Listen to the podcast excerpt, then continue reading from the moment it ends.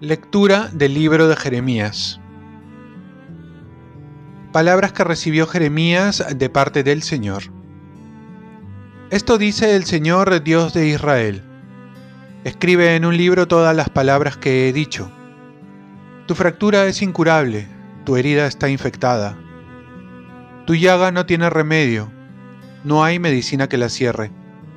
Tus amantes te han olvidado, ya no preguntan por ti pues te herí como un enemigo, te di un escarmiento cruel, y todo por tus muchos crímenes, por la gran cantidad de tus pecados. ¿Por qué gritas por tu herida? Tu llaga es incurable, por tantos y tantos crímenes, por todos tus numerosos pecados te he tratado de ese modo. Pero esto dice el Señor, cambiaré la suerte de las tiendas de Jacob voy a compadecerme de sus moradas. Reconstruirán la ciudad sobre sus ruinas. Su palacio se asentará en su puesto. De allí saldrán alabanzas, voces con aire de fiesta.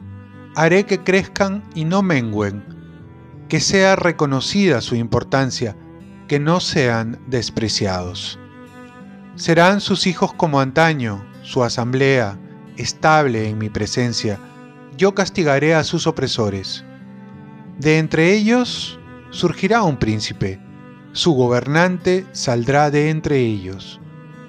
Lo acercaré y estará junto a mí. Pues, ¿quién arriesgaría su vida por ponerse cerca de mí? Oráculo del Señor. Y vosotros seréis mi pueblo, y yo seré vuestro Dios. Palabra de Dios. Salmo responsorial. El Señor reconstruyó Sión y apareció en su gloria. Los gentiles temerán tu nombre, los reyes del mundo tu gloria. Cuando el Señor reconstruya Sión y aparezca en su gloria y se vuelva a las súplicas de los indefensos y no desprecie sus peticiones. El Señor reconstruyó Sión y apareció en su gloria. Quede esto escrito para la generación futura, y el pueblo que será creado alabará al Señor, que el Señor ha mirado desde su excelso santuario desde el cielo se ha fijado en la tierra para escuchar los gemidos de los cautivos y librar a los condenados a muerte. El Señor reconstruyó Sión y apareció en su gloria. Los hijos de tus siervos vivirán seguros, su linaje durará en tu presencia, para anunciar en Sión el nombre del Señor y su alabanza en Jerusalén cuando se reúnan unánimes los pueblos y los reyes para dar culto al Señor. El Señor reconstruyó Sión y apareció en su gloria. Lectura del Santo Evangelio según San Mateo. En aquel tiempo, Inmediatamente después de la multiplicación de los panes, Jesús ordenó a sus discípulos que subieran a la barca y se le adelantaran a la otra orilla mientras él despedía a la gente. Y después de despedir a la gente, subió al monte a solas a orar. Llegada la noche, estaba allí solo.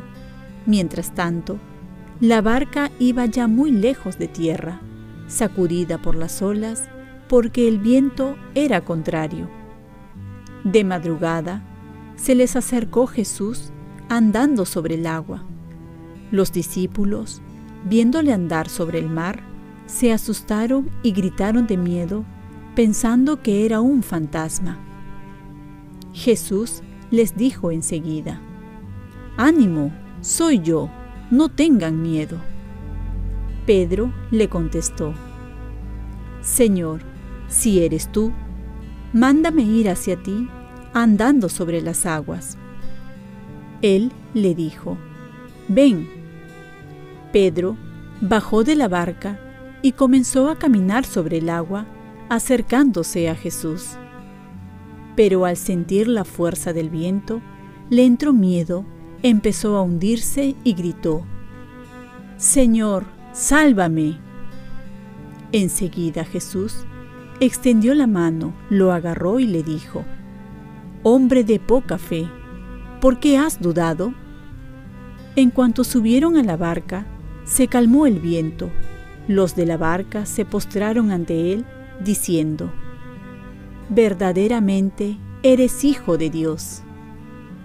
Terminada la travesía, llegaron a tierra de Genezaret, y los hombres de aquel lugar, apenas lo reconocieron, pregonaron la noticia por toda aquella región y trajeron a todos los enfermos.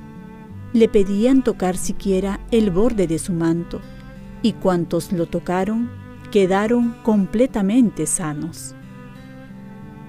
Palabra del Señor. Paz y bien. Hoy celebramos la fiesta de la porciúncula o del perdón de Asís. Uno de los más grandes regalos de Dios es su perdón. Jesús invita a Pedro a no tener miedo, más todo lo contrario, lo invita a confiar, porque es Él quien lo llama. Caminar sobre nuestros miedos es ya un milagro, porque generalmente nuestros temores nos paralizan, nos detienen, y esto también suele ocurrir en el sacramento de la confesión, que muchos no se acercan porque piensan que sus pecados son más grandes que la misericordia de Dios, que vamos a tener una pena severa y nos olvidamos que Jesús nos ha presentado a un Dios que sale a nuestro encuentro, que quiere perdonarnos y que nos dejó uno de los regalos más grandes, que es su misericordia a través del sacramento de la confesión. El perdón de nuestros pecados por medio de un sacerdote es un comenzar de nuevo, es recibir la fuerza de la gracia del Espíritu Santo para vencer las tentaciones. Es una oportunidad para caminar seguros de la mano del Señor. Porque si Dios está a nuestro lado, ¿qué podemos temer? San Francisco de Asís también se percató de la necesidad de hacer algo por la humanidad. Y esto es que deje de ofender a Dios, que deje de pecar. Y una noche que estaba en la capilla de Santa María de los Ángeles se le presentaron Jesús, María y los ángeles. Entonces el Señor le dijo que pidiera lo que deseara para la salvación de los hombres.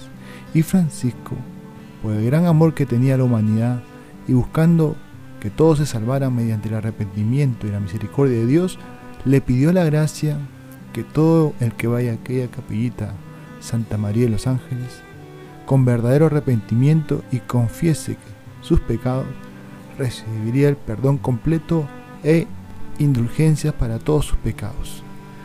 Y así que San Francisco puso la petición con fe y con la intercesión de la Virgen María el Señor le concedió este perdón de Asís, que ahora consiste que cada persona que esté en gracia, sea confesada, conmulgue presencialmente y haga algunas oraciones por las intenciones del Papa, ya sea en una parroquia o templo franciscano, y de esta manera recibe el perdón total de sus pecados. Y es así que hoy celebramos la fiesta del perdón de Asís, y podemos aprovechar esta gran oportunidad para ganar la indulgencia plenaria para nosotros mismos o para un difunto. Oremos. Santa María de los Ángeles, ayúdame a acercarme a Dios con un corazón disponible, confiado y contrito para no volver a pecar. Ofrezcamos nuestro día. Dios Padre nuestro, yo te ofrezco toda mi jornada en unión con el corazón de tu Hijo Jesucristo, que sigue ofreciéndose a ti en Eucaristía para la salvación del mundo. Que el Espíritu Santo sea mi guía y mi fuerza en este día para ser testigo de tu amor con María, la Madre del Señor y de la Iglesia, te pido por las intenciones del Papa.